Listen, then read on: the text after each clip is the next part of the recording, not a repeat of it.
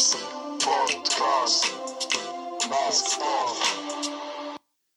Wir sind wieder zurück. Es ist eine Weile her. Zwei, drei Monate her. Keine Ahnung, wer weiß. Ein neues Jahr, oder? Ein neues Jahr, neues Bier. Nein, ähm, wir freuen uns. Ähm, ja, wir versuchen jetzt ein bisschen kontinuierlicher zu posten, ein bisschen Rhythmus reinzukommen. Wir haben selber gemerkt, wenn wir jetzt wieder reinkommen müssen, es ist fast alles wie neu. Und ähm, wenn wir ein bisschen dranbleiben, ist es einfacher. Glaube ich auch. Ja, wir steigen jetzt wieder mit einem Buch ein. Ähm, Big Five for Life von äh, Thomas Darrell. Wir wollen euch die wichtigsten Punkte aus dem Buch vorstellen. Hauptsächlich im Buch geht es eigentlich um Thomas, seine Geschichte, um seine Lebensgeschichte.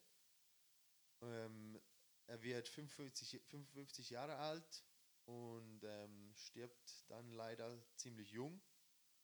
Und ähm, im Buch geht es eigentlich hauptsächlich eben um seine Geschichte und ähm, was er alles erlebt hat. Aber wir wollen jetzt wirklich einfach die wichtigsten Punkte rausnehmen. Ähm, ja, die wichtigsten Punkte rausnehmen. Vielleicht für ein bisschen Kontext. Thomas ähm, ist ein Geschäftsführer von ähm, 14 Unternehmen. Von einigen nicht, Von- weiß die Zahl ja. nicht genau. von einigen Unternehmen und er hat einen, ähm, speziellen, eine spezielle Art, wie er die Unternehmen führt und ähm, auf die geben wir euch heute einen kleinen Einblick. Ja, genau. Also ich würde sagen, wir gehen Kapitel für Kapitel durch. Manchmal auch einige zusammengefasst, wenn wir nicht mehrere Punkte oder viele Punkte besonders interessant herausfanden. Ähm, es geht viel auch um die Lebensgeschichte von ihm.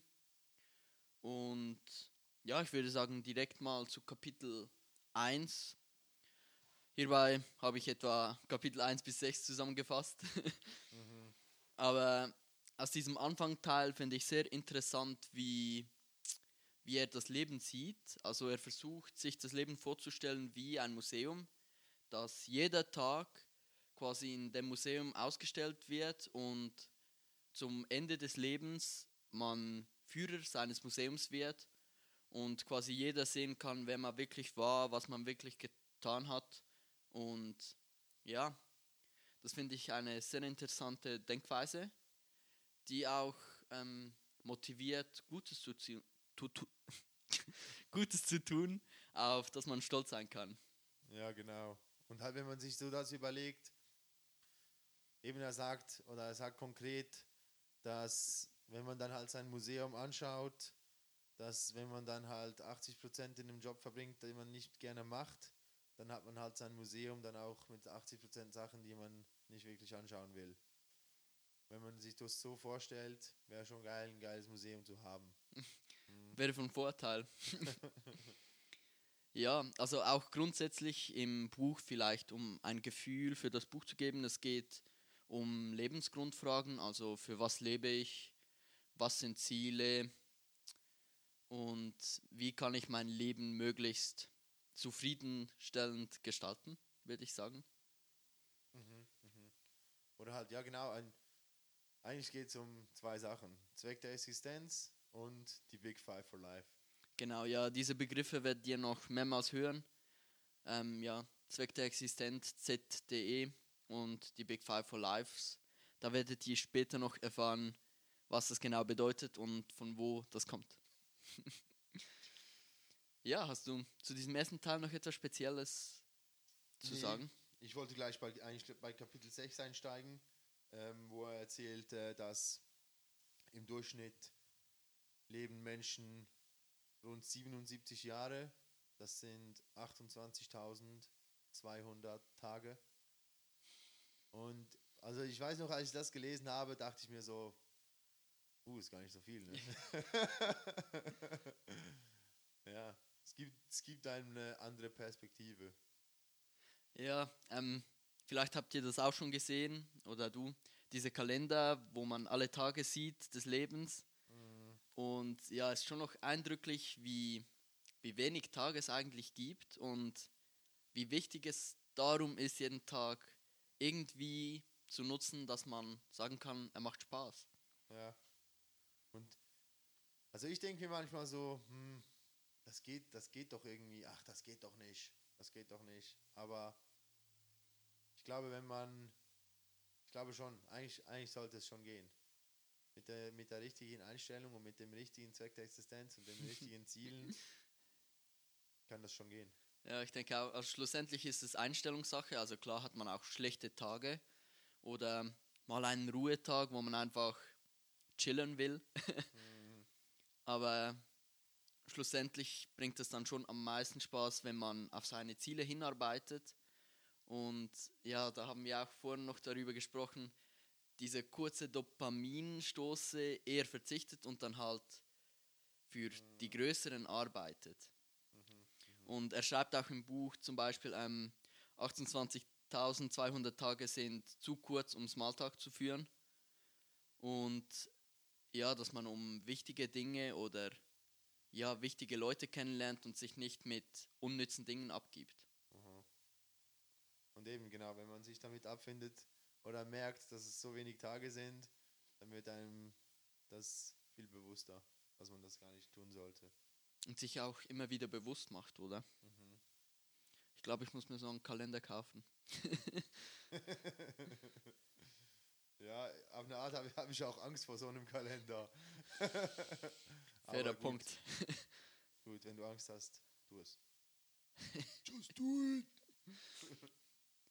Genau, ja, in diesem Kapitel 6 bis 8 habe ich hier aufgeschrieben, ähm, schreibt er dann auch, also im Buch geht es dann auch viel um die Unternehmensführung und um Mitarbeiter. Und er schreibt dann, dass es ihm wichtig ist, dass die Mitarbeiter ähm, die gleichen Zwecke der Existenz haben, damit sie eigentlich auf das gleiche Ziel hinarbeiten und die Arbeiter nicht nur in die Firma kommen, um Geld zu verdienen, sondern wirklich einen inneren Antrieb haben, um die Arbeit zu erledigen.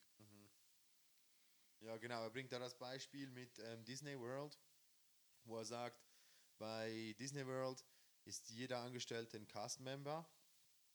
Und also das heißt, jeder Mitarbeiter wird eigentlich dafür bezahlt, ein Teil der Show zu sein. Egal was für eine Funktion du hast. Wenn dich jemand fragt, ob du, ob du ein Foto machen willst, dann machst du das Foto mit ihnen und bist halt so ein so ein Disney, Disney-Figur, bist du halt so ein, so ein Schauspieler. Und dass man halt so in der Sache dabei ist. Die Stelle habe ich nicht mehr so im Kopf. Also er schreibt eigentlich, dass, dass man nicht so im Kastendenken ist, sondern mehr offen für unterschiedliche Aufgaben. Ja, genau, Okay. genau. Dass man nicht, nicht so sagt, so, ach, das ist nicht meine Aufgabe, sondern ans große Ganze denkt, weil, weil alle ja das gleiche Ziel haben. Hm, guter Punkt, ja. Ja, und auch, dass er niemanden als Angestellten sieht, sondern als Reisegefährten auf dem Weg des Lebens. Ja, es ist ganz eine andere Dynamik. Eine ganz andere Angestellten oder eben, ja, Angestellten-Chef-Dynamik ist dann einfach eine Mit Mitgefährten-Dynamik. Aber wir kommen, wir kommen später im Buch noch ein bisschen dazu. Ähm, also ich habe mich beim Lesen auch gefragt, ist das überhaupt möglich? Ich meine, also ich, ich kann von mir behaupten, ich habe schon Jobs gemacht, wenn mir der Chef nicht über die Schultern geschaut hat, dann wurde es halt nicht gemacht. Aber ich kann auch nach dem, nach dem Lesen dieses Buchs sagen, dass es nicht meinen Zweck der Existenz erfüllt hat. Ja, also das glaube ich auch. Da warst du in dieser Situation, hattest du nicht den eigenen Antrieb. Mm, genau. Also ich weiß gerade an der Stelle, ähm, an der ich gerade arbeite, äh, bin ich sehr selbstständig durch das, dass ich ähm, das Projekt irgendwie ja voll drin bin und eigentlich ein gutes Produkt erzeugen will. Und ja, schon ein Unterschied, weder wenn man ähm, das Ziel nicht sieht und einfach eine Aufgabe erledigt. Ja, genau. Wir kommen schon bei Kapitel 10, kommen wir eigentlich schon dazu. Ähm, also es, es geht eigentlich darum, dass ähm, ein Kollege von Thomas, ein guter Kollege, erzählt das einer Freundin, die er ganz neu kennenlernt. Und ähm, sie fragt ihn dann auch, ähm, wie machen dann diese Unternehmen Gewinn, wenn jeder nur das macht, worauf er Bock hat. Und ob das nicht ein Widerspruch ist in, in, in dem ganzen System selber, ob das überhaupt funktioniert. Und er erklärt ihr dann, dass man halt, also dass Gewi- Gewinne äh, essentiell sind für das Unternehmen, weil wenn man keine Gewinne macht, dann geht es nicht, geht's nicht weiter und wenn es nicht weitergeht, dann eben, dann fällt das ganze Konstrukt in sich selbst zusammen. Also John sagt das, oder? Ja, genau. Der eigentliche Autor des Buches beschreibt hier die Situation. Ja. Genau. Ja, da hat er diese drei Punkte Gewinn, Produktivität und Fluktuation erwähnt, oder? Ganz genau, ja. Das ist die Stelle. Mm, Da fand ich wirklich auch interessant das Thema der Fluktuation. Habe ich mir so noch nie bewusst gemacht, aber er schreibt hier, ähm, die letzten drei Monate und die ersten drei Monate ähm, eines Arbeiter ist man eigentlich kaum produktiv. Und ich finde, das hat schon etwas, also diese Einarbeitungsphase halt, wo man Mhm. das Know-how der Firma und die Produkte zum Beispiel auch noch nicht kennt. Und dann zu Ende, wo man so langsam weiß, ja, ich gehe eh, ich habe jetzt mein Arbeitszeugnis und ja, ich denke schon, dass da eine Tendenz ist, dass ähm, die Arbeiter halt einfach nicht mehr so leisten, wie sie sonst würden.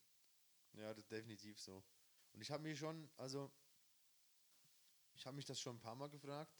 Ich glaube, es kommt auch so ein bisschen darauf an, was für eine Stelle oder was man arbeitet. Also, ja, ich bin eben, ich bin ja gelernter Koch und da sagt man schon, ja, du musst verschiedene Unternehmen sehen und du musst überall ähm, Sachen anschauen gehen. Aber ähm, als ich mir andere Jobs gesucht habe, war ich immer extrem beeindruckt, wenn ich mit Leuten gesprochen habe, die gesagt haben, ich bin schon seit zehn Jahren, also mir kommt jetzt das Beispiel Victorinox in den Sinn. Das ist eine Firma, die, ähm, die kennt wahrscheinlich fast jeder, die Sackmesser. Bei, aber die ist bei uns in der Nähe. Und ähm, ich höre dabei fast mit allen, die, mit denen ich rede, ist, ah, ich bin schon extrem lange da, ich, ich habe nicht vor zu gehen und ich finde, es spricht auch immer für ein Unternehmen, wenn die Mitarbeiter bleiben wollen. Ja, ganz klar, ja. Dann haben sie die gleichen Ziele wie die Firma. Würde jetzt Thomas hier sagen. ja, und das mit den drei Monaten ist sicher sehr allgemein gehalten. Also, Ja, das stimmt schon. wie du gesagt hast, beispielsweise als Koch oder auch im Ingenieurbüro, wo ich jetzt arbeite, muss man ja schneller ähm, integriert werden, eigentlich. Aber so allgemein für eine Firma hat das natürlich schon Vorteile, wenn man die ganze Struktur der Firma kennt, die Abläufe. Das ist so, ja. Eben, also ich meine, desto länger, dass die Mitarbeiter dabei sind, desto mehr ja, wissen sie einfach über, über die allgemeine Firma Bescheid. Ja, und dann, was das war Flug, das war Flugzas, äh, Fluktuation. Fluktuation, ja genau. und dann äh, die anderen zwei Punkte waren, Produktivität und Gewinn, oder? ja genau, genau. Ich wollte Ja. schon weitergehen. Ja, noch, ich wollte noch, nur noch kurz zur Produktivität. Also es macht schon Sinn, wenn man halt, also das sagt Thomas oder Joe jetzt in dieser Szene, wenn man eben seinen Zweck der Existenz erfüllen will, dann ist man halt automatisch produktiver, als wenn man irgendetwas macht, das man eigentlich gar nicht machen will. Mm, ja, ganz klar. Er hat hier auch fünf Messprinzipien der Effizienz aufgestellt, oder? Ja, Ich weiß genau. nicht, ähm, vielleicht sollen wir hier schnell durchgehen. Ähm, und zwar hat er Fragestellungen. Eine ist, ähm, ist der Arbeiter Montagmorgens motiviert? Also freut man sich nach dem Wochenende auch wieder arbeiten zu gehen oder denkt man schon Montagmorgens wieder, "Hm, bald ist Donnerstag und dann schon fast Freitag?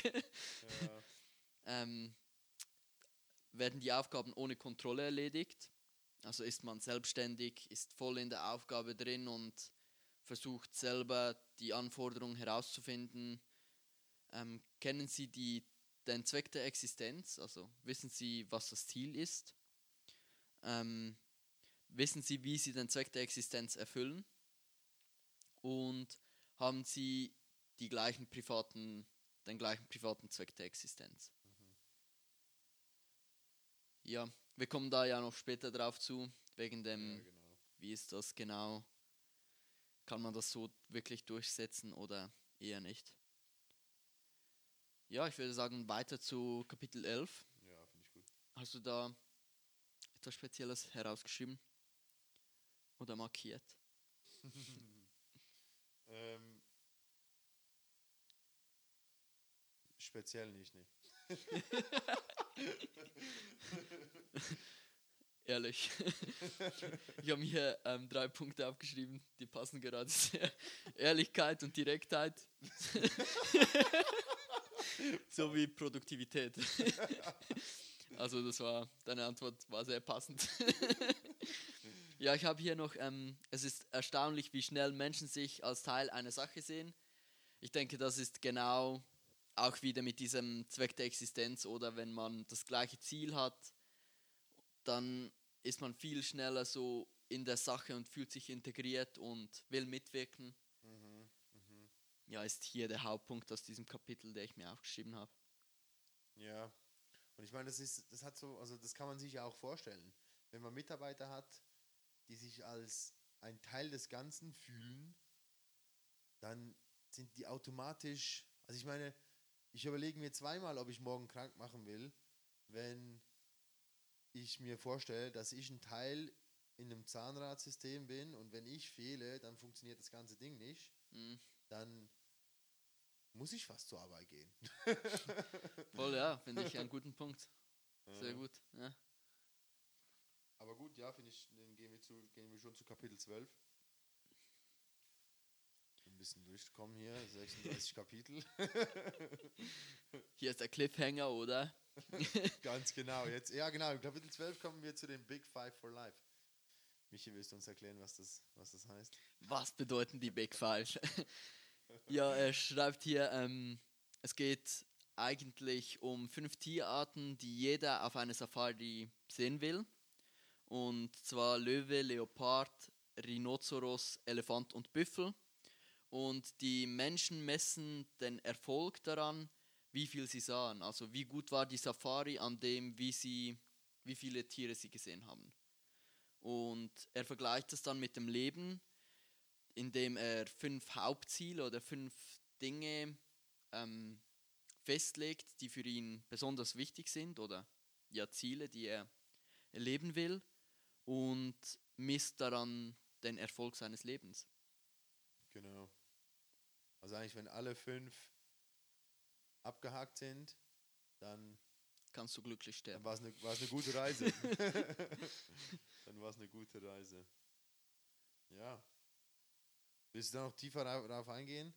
Ja, vielleicht können wir zum Schluss noch ähm, so ein wenig darüber erzählen, was so unsere fünf Ziele sind oder ja, vielleicht mal Grundvorstellungen, Mhm. ein Entwurf unserer Ziele, aber sonst ja, vielleicht sicher auch für euch Zuhörer mal interessant zu überlegen, fünf Dinge, die euch wichtig sind, mal zu erreichen oder Ziele zu setzen.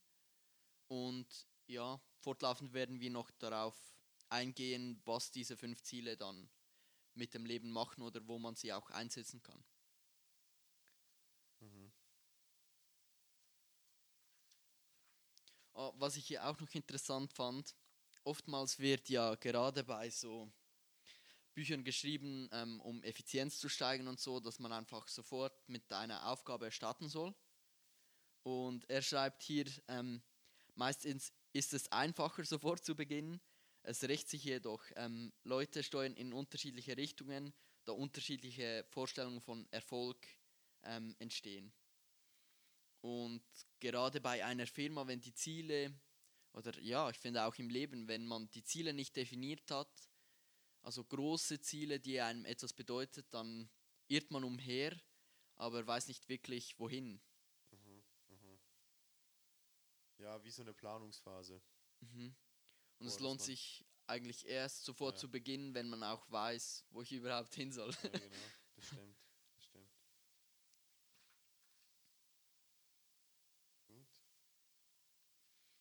Ja. Ähm, Hast du Punkte in den Folgekapiteln? Ähm, bei Kapitel 14, da habe ich mir, ähm, also das finde ich einfach, das finde ich eigentlich noch eine geile Idee, dass wenn man sich seine fünf, äh, seine ähm, Big Five for Life definiert hat, oder alle Mitarbeiter von Thomas Unternehmen, die haben auf ihren Visitenkarten, auf der Rückseite haben sie ihre Big Five for Life. Und also er schreibt, dass die alle Visitenkarten austauschen in den Unternehmen und die haben sie aufgehängt in den Büros und die haben sogar eine riesen Leinwand, wo man seine Big Fives oder so eine, ähm, einfach so eine Wand, wo man seine Big Five for Lives aufschreibt. Und ja, es macht, also es macht schon Sinn, wenn man sich das so überlegt. Ich meine, ich gebe dir meine Visitenkarte und dann weißt du eigentlich ganz genau, was ich erreichen will.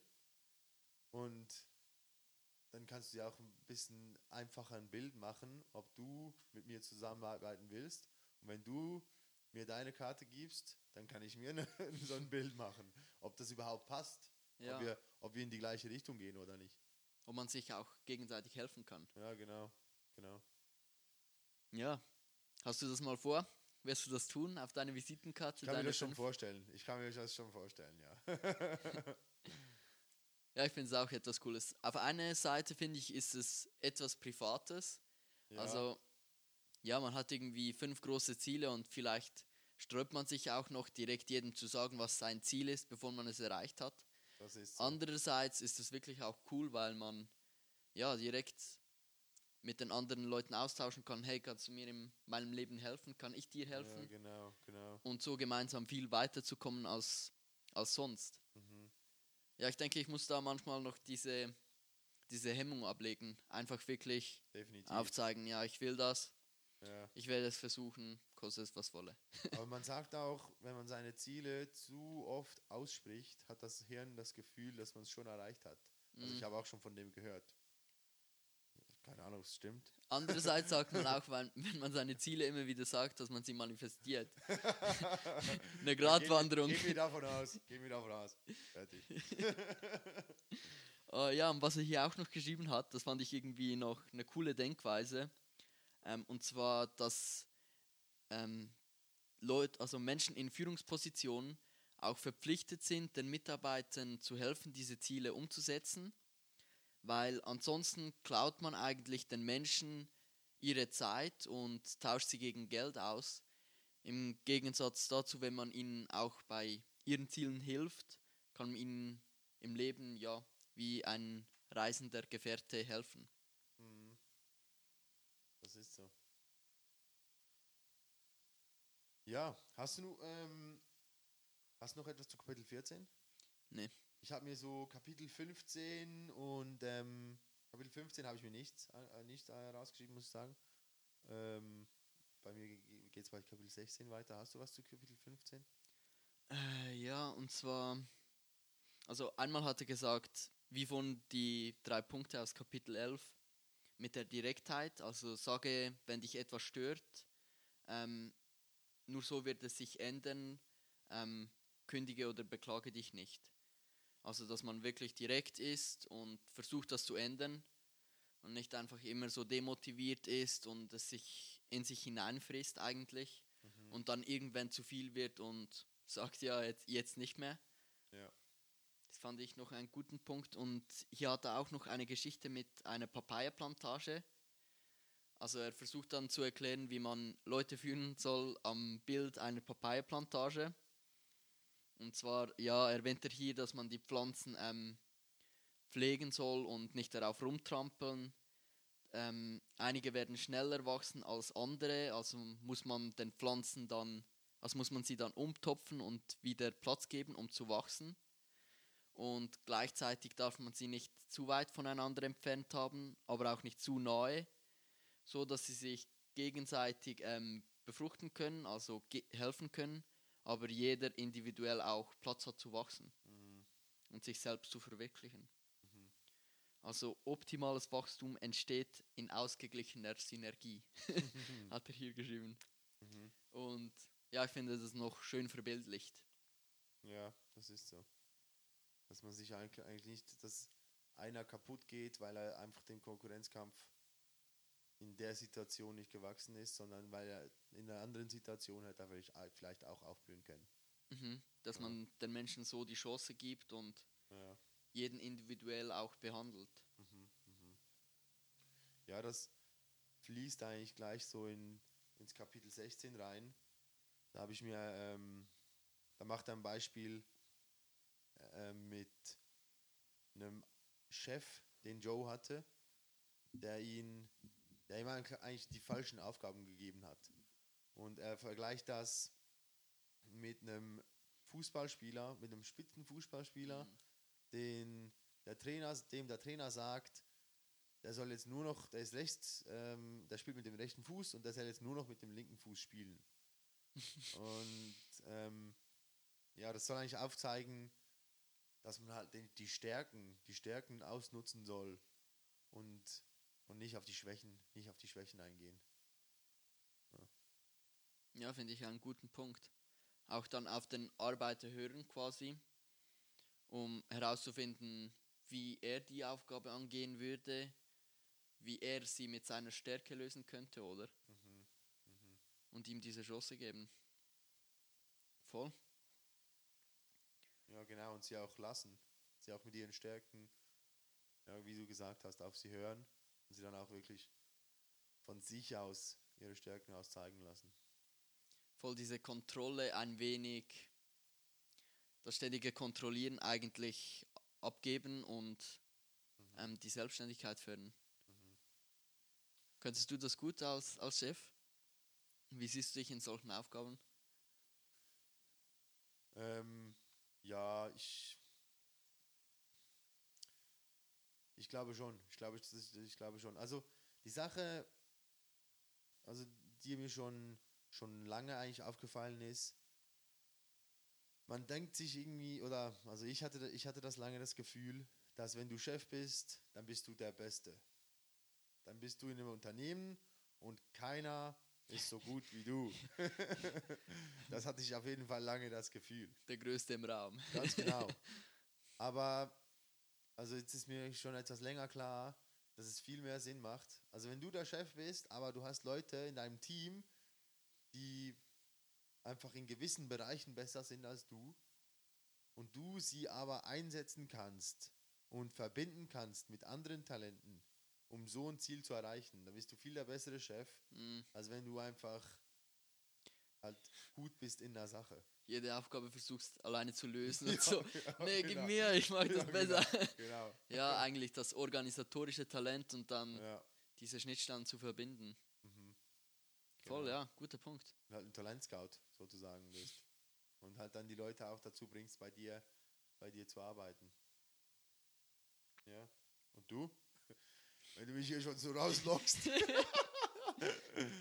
Ja, also ich muss sagen, es ist schon ein Punkt, wo ich noch eher Mühe haben, habe. Ähm, ja, manchmal in gewissen Aufgaben denke ich so, ich will sie so und so haben oder mhm. das und das ist quasi wie die beste Lösung und ich gebe dann ja wie das Vertrauen manchmal no- noch nicht genug ab. Also ich bin ja noch kein Chef, aber beispielsweise in Gruppenarbeiten oder so kommen mir jetzt in den Sinn, wo ich manchmal so dachte, ja, so und so wäre besser und dann wie nicht diese Lösung voll bis zu Ende,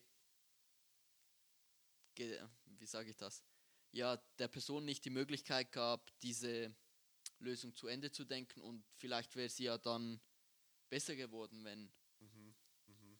voll. Ja, und ja, ich glaube, da braucht man auch viel Verständnis, dass etwas auch einfach anders sein kann, als dass man sich das vorgestellt hat. Und dann, also, ohne das schlecht zu reden, einfach, dass es anders sein, ja, anders nicht schlechter ist. Ja, Voll, finde ich ein guter Punkt. Einfach anders, ja. Ja, und dann wirklich die Stärken nützen und die Person quasi richtig einsetzen, damit sie sich voll entfalten können. Und Mhm. Ja, das ist Kapitel 16. Steigen wir ins Kapitel 17 ein. Da habe ich mir eine kleine Stelle markiert. Und, aber die finde ich ausschlaggebend. Also die kann man noch auseinanderziehen. okay. Da geht's, ähm, die gehen da in, ähm, eine, in eine Firma von ähm, Thomas und sie gehen an die Rezeption oder, ah ja, Joe erzählt die Geschichte und dann geht an die Rezeption und da hat es ein Schild mit Direktorin des ersten Eindrucks. Eindrucks. Also die Rezeptionistin ist die Di- Direktorin des ersten Eindrucks. Und also das finde ich einfach eine genia geniale Idee, weil also erstens hat die Rezeptionistin so viel mehr Status. Sonst denkt man sich so, ah, die Rezeptionistin, Aber so ist nicht nur die Rezeptionistin, das ist die Direktorin. Und es ist eben genau der halt der erste Eindruck. Er, er erzählt dann noch, noch eine Geschichte von der Firma, wo, wo es halt nicht geklappt hat, weil einfach die Rezeption das halt vermasselt hat. Und dann hat er gemerkt, wie wichtig das ist, dass man die richtige Person da hat. Okay. Ja, voll da. In diesem Kapitel schreibt er ja so einige Punkte quasi so aus seinen Betrieben, oder? So Tipps und Tricks, die er in seinen Betrieben speziell noch angewandt hat. Ich habe mir hier das Beispiel mit Besucherplaketten rausgeschrieben. Ich weiß nicht, ob du es auch hast. Ah ja, also ich habe es nicht angestrichen, aber ich habe es noch in Erinnerung, ja. Das fand ich irgendwie auch cool, ähm, dass die Besucher eine Plakette, also angeschrieben wurden und dann quasi alle Arbeiter so ein bisschen sensibilisiert sind darauf und dann ähm, die Besucher so wie Rockstars quasi behandelt werden, also überall so vorgestellt und so einbezogen und jeder erzählt so ein wenig und man gibt dann dem Besucher einen speziellen Rang quasi und es Ja. ist nicht so ja, ich kenne es meist aus Betrieben, dass so die Besucher durchlaufen, so ähm, deine Abteilung vorbei, vielleicht wirst du schnell vorgestellt oder so, aber jetzt nicht so intensiv. Ja, aber ich stelle mir das noch cool vor, so zur Kundenbindung, Extrem dass cool. du die dann so voll integrierst und so. Und halt, wenn Ja. jeder, jeder Arbeiter, also ja, ja, ich stelle mir das so vor, so ja, dann gehst du bei einer, oder also in einem normalen Geschäft oder in den Geschäften, bei denen ich jetzt gearbeitet habe, gehen die Besucher vorbei und dann vielleicht geht der Chef raus und redet ein bisschen mit denen Mhm. und du stehst da hinten in der Ecke und machst deine Arbeit. Aber ja, eben, wäre viel cooler, wenn du wirklich, wenn der Besucher von der Person, die wirklich die Arbeit macht, nicht die Person, die die Arbeit kontrolliert, sondern wirklich im Geschehen, wie die das dann erzählt oder weitergibt an den Voll. Besucher. Ja, das stelle ich mir auch extrem Fand ich cool, wie er das so macht. vor, ja. Und ja, was hat er da? Da hat er noch einen Punkt mit ähm, Bücher an Mitarbeiter schenken. Also allgemein denke ich, ist es eine coole Geste, wenn man individuelle Geschenke dann den Mitarbeiter gibt. Also man merkt, ist ein, er ist eine sehr soziale Persönlichkeit, der versucht wirklich jeden individuell einzubinden und ja, für jeden spezifisch Lösungen zu finden und auch Geschenke, Ja. die ihm, ihnen Spaß machen. Ja, stimmt. Und da geht es auch ähm, geht's drum. Also ich glaube, Joe stellt da die Frage so, irgendwie hat dann einen enormen Betrag ausgegeben für Bücher. Mit, mit, der, mit der Firmenkasse. Und dann fragt sich Joe, ähm, ist das überhaupt, ja, ist das rendabel, wenn du so viel Geld ausgibst für Bücher und die Bücher einfach verschenkst? Und dann ähm, gehen sie eigentlich aufs K plus A Mhm. und O muss größer sein. Oder O muss größer sein als K, K plus A. Und das ist eigentlich, ähm, also ich versuche das jetzt hier ein bisschen, Algebra. ich versuche das hier zu erklären. also K sind die Kosten, A ist der Aufwand und O ist der Output. Also Kosten und Aufwand müssen kleiner sein als Output. Ah, klingt naheliegend. Ja, das klingt, das klingt, ja, das Aber aber ist halt schwierig. Oder, ähm, was, was wolltest du sagen mit aber? Ja, ich dachte, du vollendest es. Aber kann auch ich machen. Also er sagt dann, dass meistens ähm, denkt man an die, die linke Seite, oder?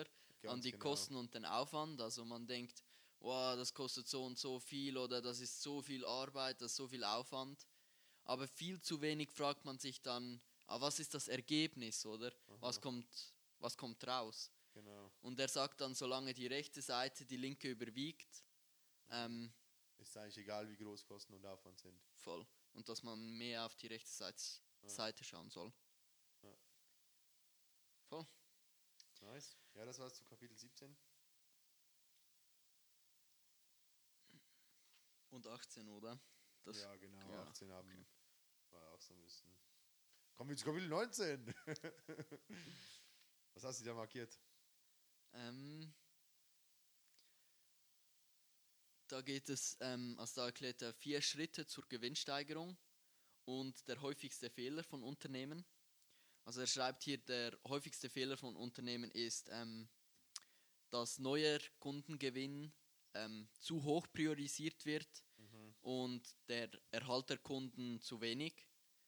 Und also das finde ich ist schon auch etwas, das man so merkt. Immer diese Rabattaktion oder so für Neukunden, aber nie wirst du so belohnt quasi, wenn du, also ja, nicht nie ist übertrieben, aber viel seltener wirst du belohnt, wenn du ein, beispielsweise fünf Jahre bei der gleichen Telefongesellschaft bist. Dann gibt es immer so ähm, Aktionen für Neukunden in Abos, aber nie, wenn man drin bleibt, beispielsweise. Ja, das stimmt. Habe ich mir so noch nie überlegt. Nicht mal beim Lesen. Aber da hast du schon recht, ja. Genau. Und er sagt da, das ist einer der häufigsten Fehler. Und dann schreibt er vier Schritte zur Gewinnsteigerung. Ich weiß. Mhm. Ja, gehen wir durch, oder? Das ist, finde ich, schon ein wichtiger Teil vom Buch. Ähm, soll ich? Wirst du? Starte du mit Schritt 1, ich mache Schritt 2. Gut. ähm, Schritt 1 ist ähm, eigene Säulen erkennen und stärken. Also hierbei soll man eine Liste erstellen, wobei man die besten Kunden zu oberst aufschreibt und dann die schlechtesten, also welche am wenigsten Umsatz bringen, zu unterst. Eigentlich ganz simpel. Und dann Schritt 2 ist. Ähm,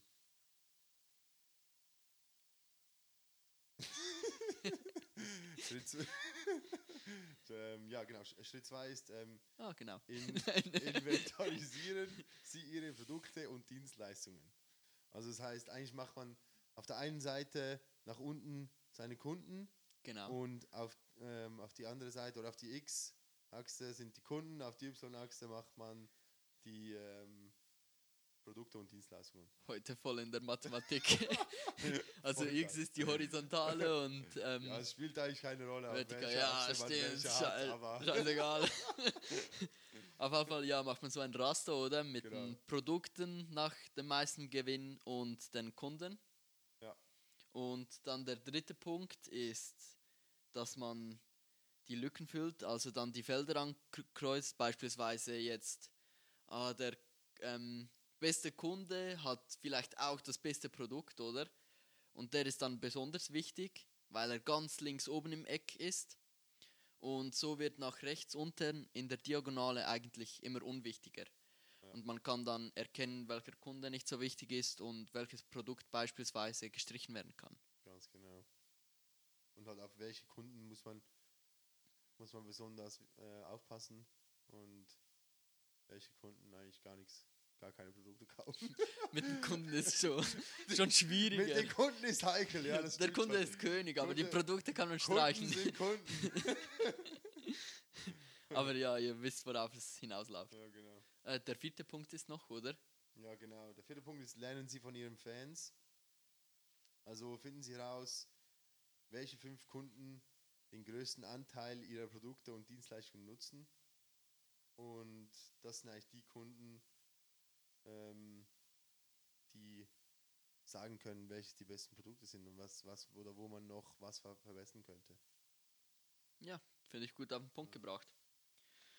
Ich würde sagen, wir gehen weiter zu 20.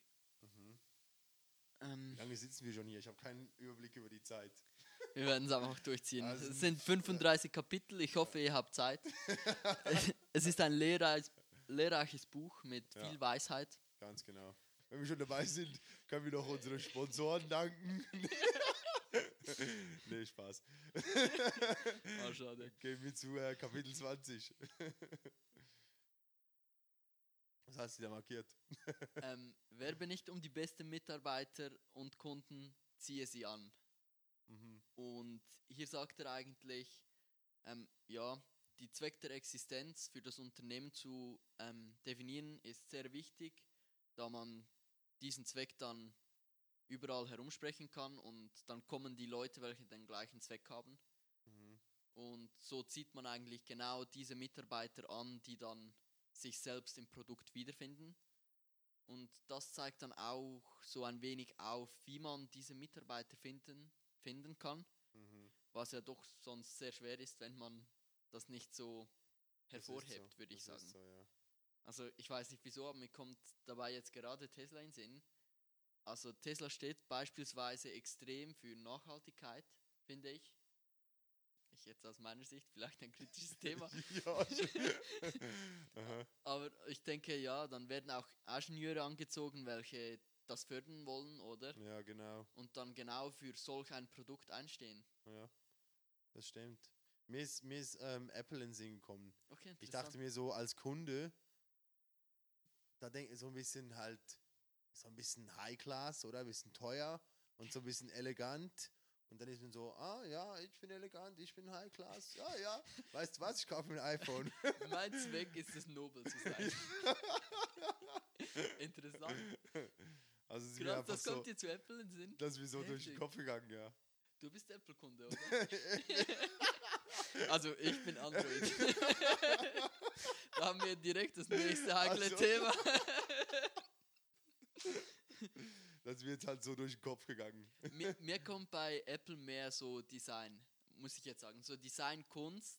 Mhm. Und ja, ich denke, ja, gerade so Musiker oder Designer oder so. Mhm. Ja, Aber ja, ist schon ein High-Class-Produkt. Also ich denke, steht schon auch für ähm, Prestige. ja. Ja, das stimmt. Voll. Ja, genau, gleich und gleich gesellt sich gern. So will ich das Kapitel 20 abschließen. Schön gesagt. Somit weiter zu 21. Was? 9 plus 10? ja, ähm, was hast du hier für Punkte aufgeschrieben? ähm, ich habe mir hier markiert, dass ähm, Menschen eigentlich 40, 50 Jahre lang in arbeiten und dann denken sich so, wenn ich in Rente gehe, dann schaue ich mir das, dann gehe ich den Eiffelturm anschauen, dann gehe ich nach Australien an den Strand, gehe ich surfen, Dann erfülle ich meine Ziele. ganz genau. Und nachher, also, und dann sind sie in Rente und dann fahren sie einfach mit dem Reisebus am Strand vorbei und schauen den Jungen zu beim Surfen. das habe ich, also das hat mir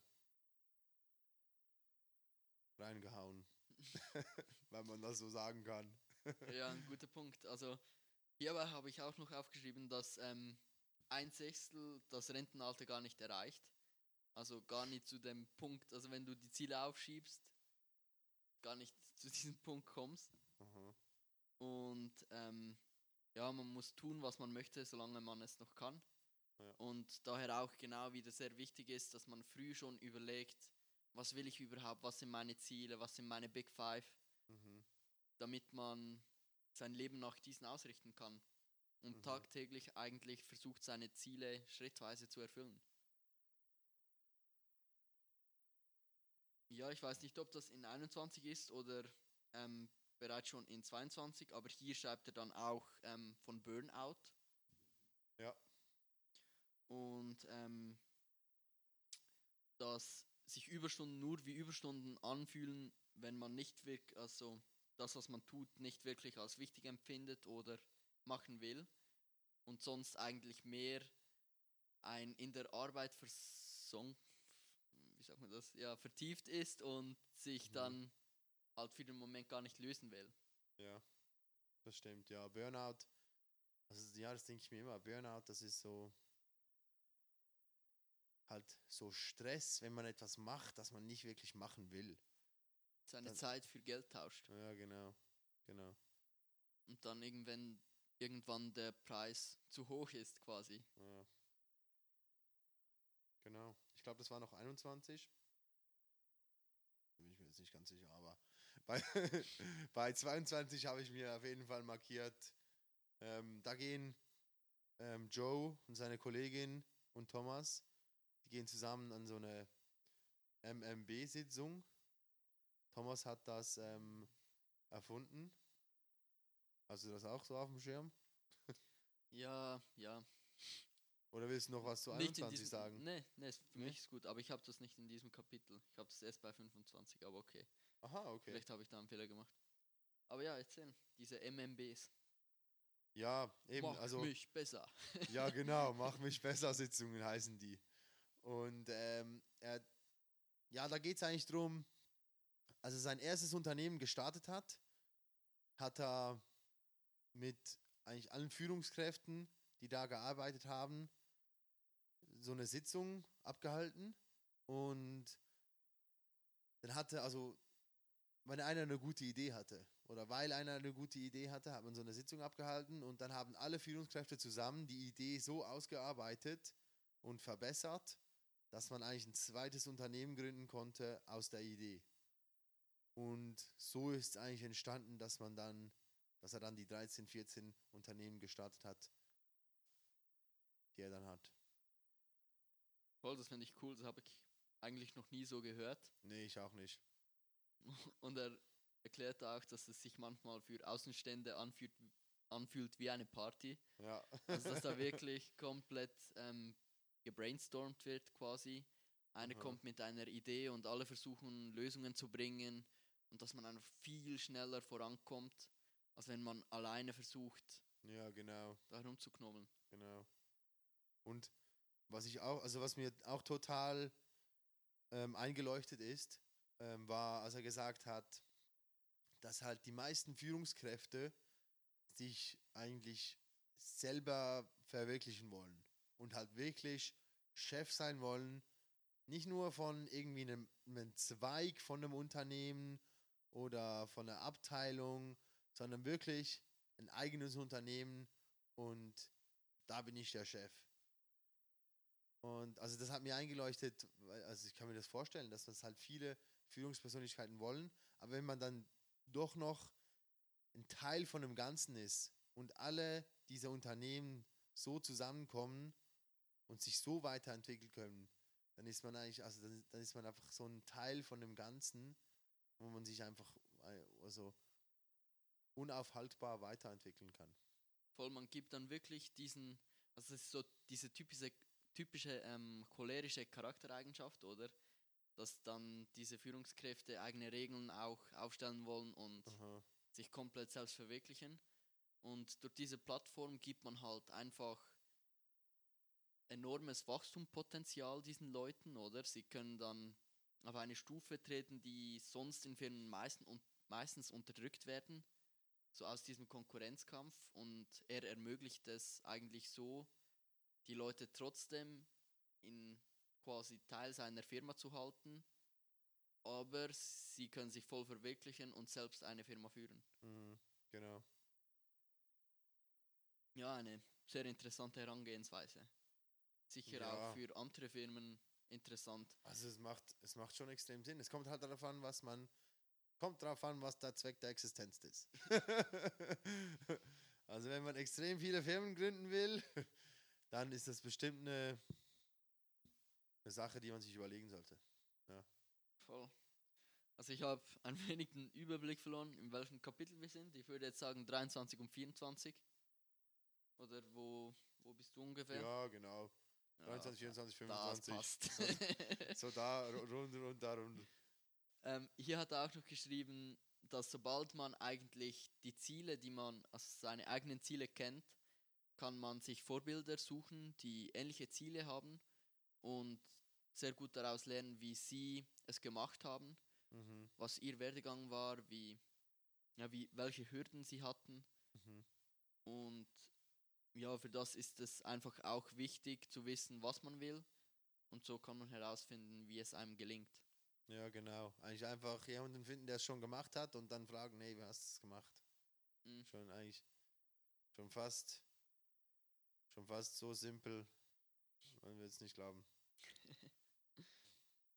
Ich habe mir da bei Kapitel 24 habe ich mir noch angestrichen, dass ähm, oder er sagt da, dass Führungskräfte sich verabschieden sollen davon, dass man einfach nur in der Arbeit für einen Angestellten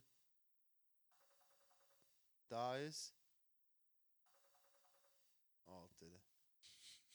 Wir haben ein technisches Problem. ein kurzer Cut. Und weiter geht's, würde ich sagen. Es war wirklich ein sehr kurzer Cut. Ihr habt nichts verpasst. Ja, du warst ähm, bei der Vorstellung verabschieden, dass alles nur ums Geschäftliche geht. Ja, genau. Ähm, dass man sich eigentlich, dass die Führung, dass Führungskräfte nicht nur für die Mitarbeiter im Geschäft da sind, sondern dass man sich halt viel mehr darauf konzentrieren soll, wie es einem im Leben geht, weil wenn wenn es einem im Leben gut geht, dann kann man halt auch besser performen bei der Arbeit. Mhm. Ja, und Sie sagen ja da auch, dass es zu besseren finanziellen Ergebnissen Ja. führt. Ja. Also ich glaube, das ist so in seinem Unternehmen. Ich kenne jetzt keine Studie dazu, aber ja, es ist ja schon naheliegend. Ja. Also wenn man es so anschaut, macht es schon Sinn, würde man, würde man sagen. Genau, Ja. ja. Also 25 hast du jetzt. 25 habe ich alles gesagt, was ich sagen will. Da war, was macht mich besser, oder? Wenn, wenn du was noch was dazu sagen möchtest. Nee, ist gut für mich. oh, gut. Ja, und dann kommen wir direkt zu 26. Mhm. Schieß los. Ja, hier habe ich mir den Punkt herausgeschrieben. Ähm, ich habe es nie toleriert, wenn Leute nicht zusammengearbeitet haben. Also wenn ein zu hartes Konkurrenzdenken da war und man sich gegenseitig nicht geholfen hat, weil man irgendwie ja, Angst hatte, dass dann der andere zu gut wird. Und dass besonders Führungskräfte, wie vorhin, vorher erwähnt mit der Papaya-Plantage, eigentlich wirklich diese Möglichkeit geben müssen da, den Leuten, dass sie wachsen können. Mhm. Ja. Das habe ich mir genau auch so markiert.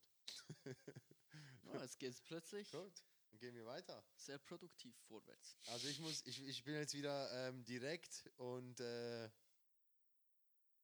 was war das zweite? Direkt und Ehrlich. Direkt und ehrlich. 27, 28. Ah, 28 habe ich was. 27 habe ich so ein bisschen übersprungen. Was hast du bei 27? Ja, bei 27, also allgemein haben wir jetzt sehr viele Geschichten von Thomas, also die pers persönliche Geschichte eigentlich nicht so erwähnt. Mhm. Hier habe, ging es in diesem Kapitel ging es um einen persönlichen Teil.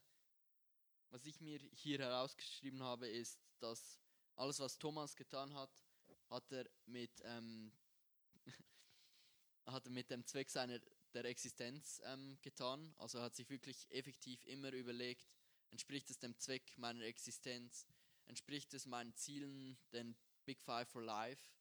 Er hat auch ein Beispiel erwähnt mit solch einer Klettwand quasi, also dass er eine Aufgabe oder ein Thema einer Klettwand mit diesen fünf Zielen entgegenwirft. Und Mhm.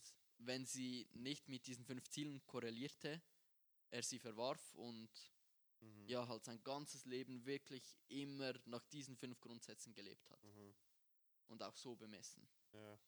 Das ist schon krass. Also das, das zeigt einfach noch mal auf, wie gut man sich die überlegen muss. Mhm. Oder wie gut, dass er sich die überlegt hat.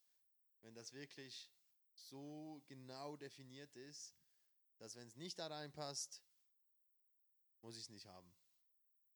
Voll, ja. Und genau in diesem Kapitel liegt er dann im, quasi im Sterben. Also quasi. äh, Aus der Erzählung von John liegt er da im Sterben. Und er war da ein wenig traurig und denkt sich dann, er hat zumindest wirklich gelebt. Wer kann das von sich behaupten? Ja. Also ist schon cool, wenn man so einen Maßstab hat für sein Leben halt. Mhm. Welchen man sonst, also allgemein halt nur durch Ziele hat. Ja, das stimmt. Voll. Dann können wir weiter bei 28, hast du gesagt, hast du etwas aufgeschrieben oder angeleuchtet? Ja, genau. Also bei 28 ist es ein, das ist eigentlich kurz, und das ist so dann sein letztes TV-Interview, das er da führt.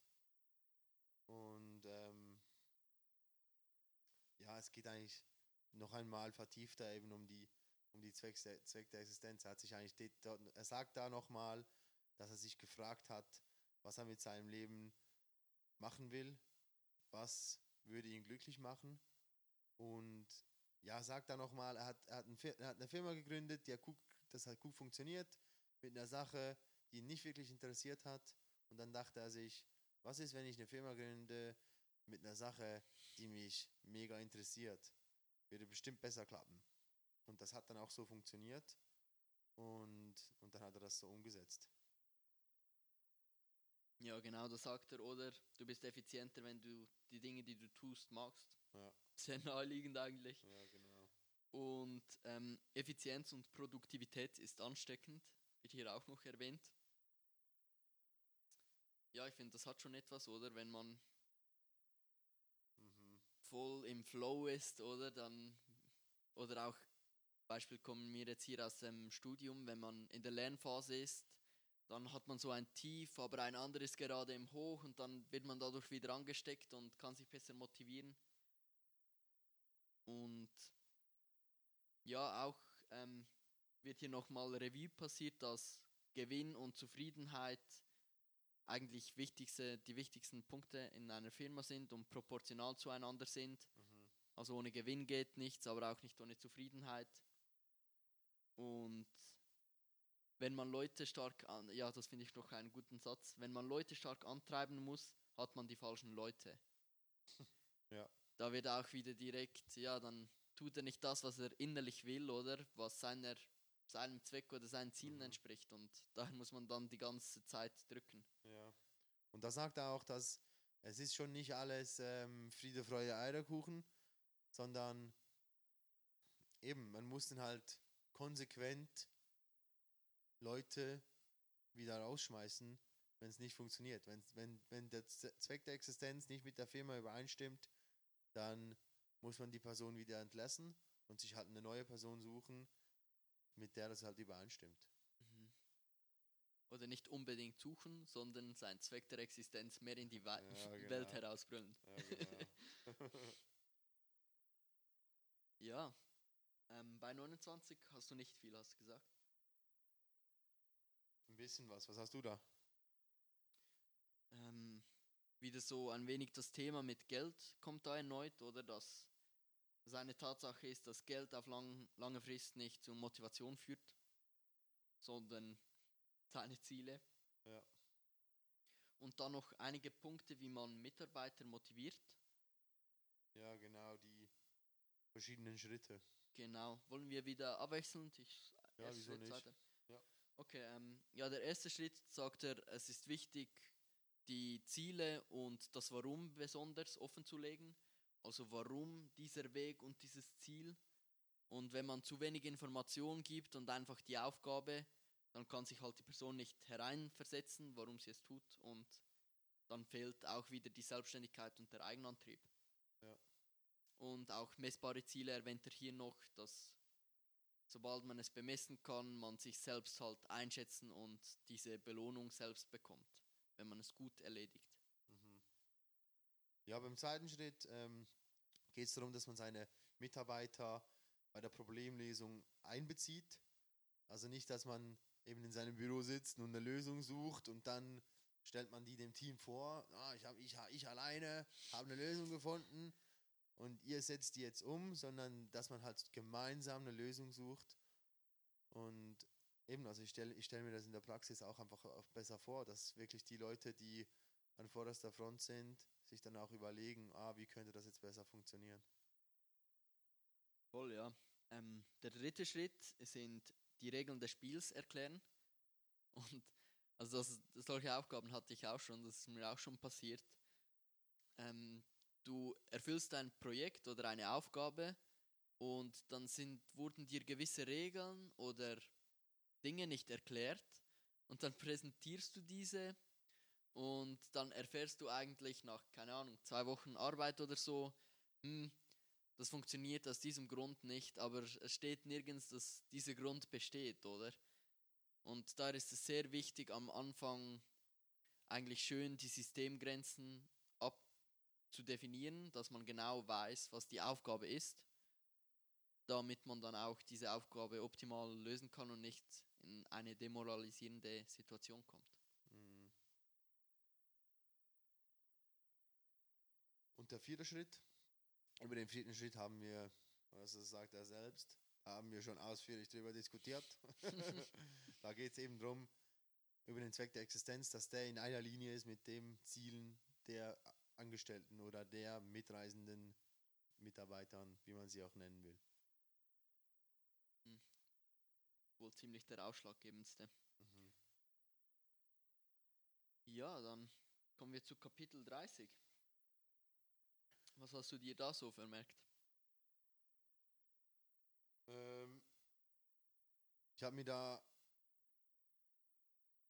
angestrichen, es gibt keinen Versuch, entweder man tut es oder man lässt es. Ziemlich kurz und knackig. Was hast du da? Auch diesen Satz. Und noch, ähm, wenn wir unsere Versprechen nicht einhalten können, sollten wir ihn von vornherein erst gar nichts versprechen. ja, und allgemein einfach, dass es wichtig ist oder einen Auftrag eher abzulehnen, wenn man ihn nicht tun kann, als genau in diese Situation zu kommen, dass man es nicht umsetzen Ja. kann, weil man sich dann nur selbst schadet und ähm, ja, an Glaubwürdigkeit verliert. Ja, genau. Erzählt er noch Geschichte dazu, aber ich würde sagen, das überspringen wir. Voll finde ich gut. Mhm. Dann kommen wir schon zu Kapitel 31, ne? Ja, dem Butterfly-Effekt. Quasi unser Logo, ne? Ein Schmetterling. Was hast du dir da notiert? Ja, ich denke, ihr kennt alle den Butterfly-Effekt oder das, oder falls ihr es noch nicht gehört hat, ähm, ein Schmetterlingsschlag kann einen Wirbelsturm auslösen, quasi wenn alle Umstände stimmen und es sich aufschaukelt. Und erzählt hier, er erzählt hier eine Geschichte von, wie eine kleine Entscheidung quasi Großes beeinflussen kann. Und versucht so zu verdeutlichen, dass jede Situation oder alles, was man tut, Poten Potenzial hat, ähm, Menschen für Generationen zu beeinflussen. Und ja, somit eigentlich versucht, Gutes zu tun und dann Aha, mit etwas Kleinem Großes zu bewirken. genau. Und dass man halt nie weiß, was was führen kann. Mhm. Ja, das finde ich immer wieder ein schönes Beispiel, Mhm. dass man wirklich auch die kleinen Schritte wertschätzt und kleine Entscheidungen wichtig sein können. Also, dass man halt einfach nie weiß. Man weiß es nie, wie wichtig. Wie wichtig war das jetzt? Wie wichtig war das? Wie Mhm. unwichtig war das? Man weiß es nicht. Ja. Gut. Kommen wir zu Kapitel 32. Einverstanden? Bin ich voll dabei. Ja, wir haben da eine Grafik, oder die springt mir gleich ins Auge. Die Grafik der Zufriedenheit im Leben, Grafik. Mit der Zeit kommen wir wieder zur Y- und X-Achse. Repetition. Ja, man sieht da eigentlich eine Zufriedenheit im Leben und eine Zeit und dann so eine, so eine eigentlich eine Wellenlinie, die auf der gleichen Höhe bleibt und nach oben, nach unten geht. Und eigentlich, man hat immer eigentlich den gleichen Tiefpunkt und den gleichen Höhepunkt. Und er sagt eigentlich, das sollte im Leben eigentlich so aussehen, dass der Höhepunkt immer ein bisschen höher ist und der Tiefpunkt dann aber auch immer ein bisschen höher ist. Also dass man so schräg nach oben sich versetzt. Also Krass. man hat immer noch Höhen und Tiefen, aber man ist allgemein höher. So, der Mittelwert hat eine Steigung Ganz genau. und nicht gleichbleibend. Genau. Voll. Ja, genau. Das Geheimnis des Lebens besteht darin, eine Sinuskurve zu haben, die sich nicht ständig gleichförmig zwischen diesen beiden Polen bewegt, sondern im Laufe der Zeit ansteigt. Und wie tut man das? Was schreibt er hier? Hast du das gerade oder kann auch ich so Nein. sagen? ist schon noch wichtig, oder? Also Ja. er sagt, er sagt jetzt zum Beispiel hier, ähm, diese Steigung erreicht man mit dem Erfüllen seiner Ziele, oder? Dass man klar ja, Ziele definiert hat und dann halt diese Ziele wie in Teilschritte ähm, unterteilt und dann immer etwas höher kommt durch das, dass man diese Teile erfüllen kann. Und ja, also auch noch interessant hier, was ich mir herausgeschrieben habe, so ein Zitat quasi aus dem Buch, das mir gefallen hat, ist, entweder wir schreiben den Schluss, den wir uns wünschen und gestalten unser Leben so, dass wir diese Ziele erreichen, oder wir leben die Geschichte eines anderen und erleben ein Ende, das im Vergleich zu dem Schluss, den wir für uns selbst geschrieben hätten, ein blasser Abglanz ist. Und ja, das zeigt einfach die Wichtigkeit, dass man sich Gedanken macht, was sind die eigenen Ziele, wo will man hin und wie kann ich diese Kurve somit steigen. Hm. Voll. Nice.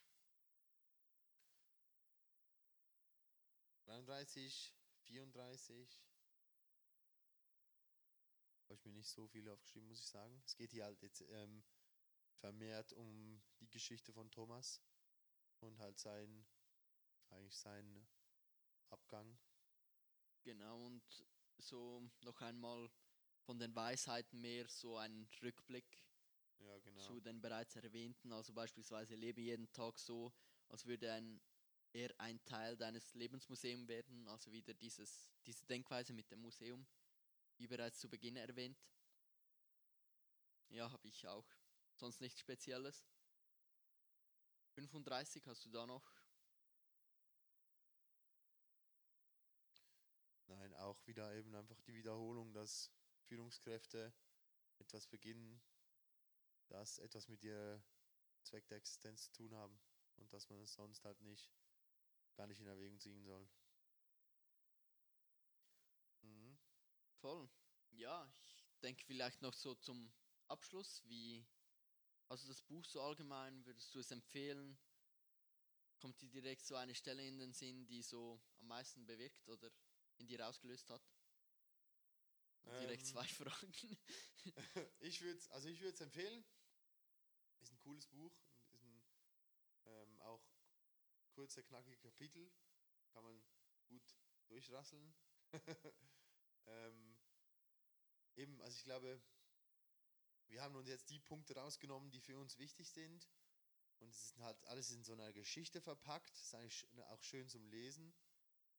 Ähm, und die Idee selbst, eben, ich, ich, ich bin halt, ich frage mich da immer, so die, funktioniert das wirklich? Kann das funktionieren? So, ich, wenn man sich halt vorstellt, gewisse Mitarbeiter, die man selber hatte, die einfach eben, die lieber nichts tun würden, als zu arbeiten. Und aber eben, er erklärt das dann eigentlich schön. Und ich, ich, ich stelle mir einfach vor, dass es schwierig ist, solche Leute zu finden. Aber wenn man halt die Leute dann gefunden hat, dann muss man sie halt festhalten. mhm. Ja, besonders, ja, ich denke, hier ist wirklich auch wichtig, dass man das voll mit der Firma auch auslebt, was, was Mhm. der Zweck ist, Ja, genau. um dann nicht so hart suchen zu müssen. Mhm. Aber ja, ist sicher schwierig, also ist ja auch nicht so der Standard, wie Firmen geführt werden. Nein, überhaupt nicht. Aber ich meine, stell dir vor, es wäre der Standard. Ich meine, das wäre ja. Ja, sehr Ja, persönlich, oder? Und Ja. auch Es würde, fördernd. es, würde es selbst. würde auch einfach mehr Sinn machen, wenn man so leben würde. Weil, also, ja, eben, wenn man sich halt so der, der Zweck der Existenz, wenn man sich das so vorstellt, dass man einfach eben 80% der der Zeit einfach was macht, das man gar nicht wirklich machen will, um am Abend Netflix zu schauen. So ein Leben, das, das macht einfach schon, schon nur wenn man darüber nachdenkt, macht das keinen Sinn. Mhm. Und ja, wenn man das wirklich so aufgleisen kann, mega geil. Jawohl, wir hatten vorher ja auch noch das Thema mit diesem Dopamin und so. Genau, ich finde, es geht ja auch ein wenig darum, ähm, wenn du jetzt so Netflix sagst, äh, dass halt besonders, wenn man sich regelmäßig diese, diese einfachen Dopaminschleudern gibt, es so viel schwerer ist, dann an seinen großen Zielen dran zu bleiben. Hm, Und hingegen, wenn man verzichtet auf, keine Ahnung, so Reels oder diese schnellen Videos und sich dann mehr mit den großen Zielen beschäftigt, werden dann diese einzelnen Stufen viel, wie, wie soll ich sagen, ähm, viel belohnender. Ja. Und ja, ich denke, es ist wirklich wichtig, dass man sich dann überlegt, auf was fokussiere ich mich. Das ist vielleicht auch dann der Punkt an die Zuhörer, die jetzt noch dran sind, diese ein wenig zu belohnen. Fokus! Was sind, was sind so deine Ziele oder dein Zweck der Existenz, wenn du jetzt Ui. überlegst und das sagen willst? Wow. Ich würde sagen, mein Zweck der Existenz ist etwas zu erschaffen, wo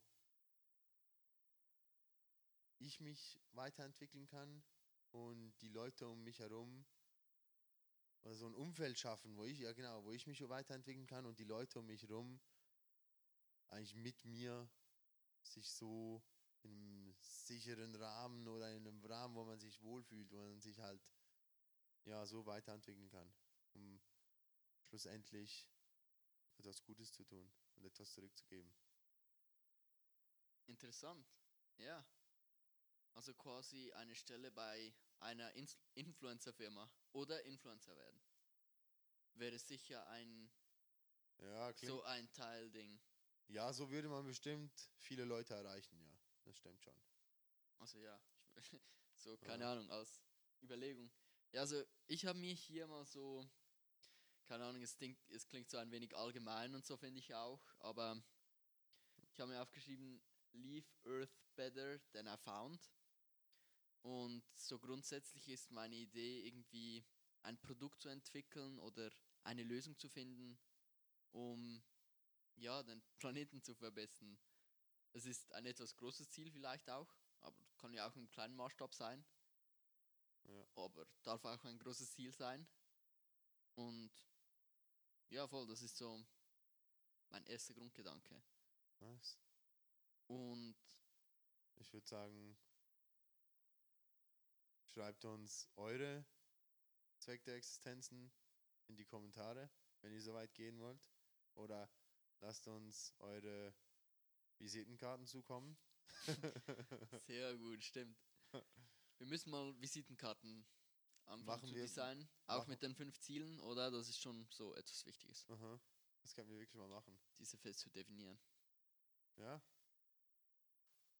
Ich würde sagen, nach diesem Podcast, ähm, besten Dank fürs Zuhören.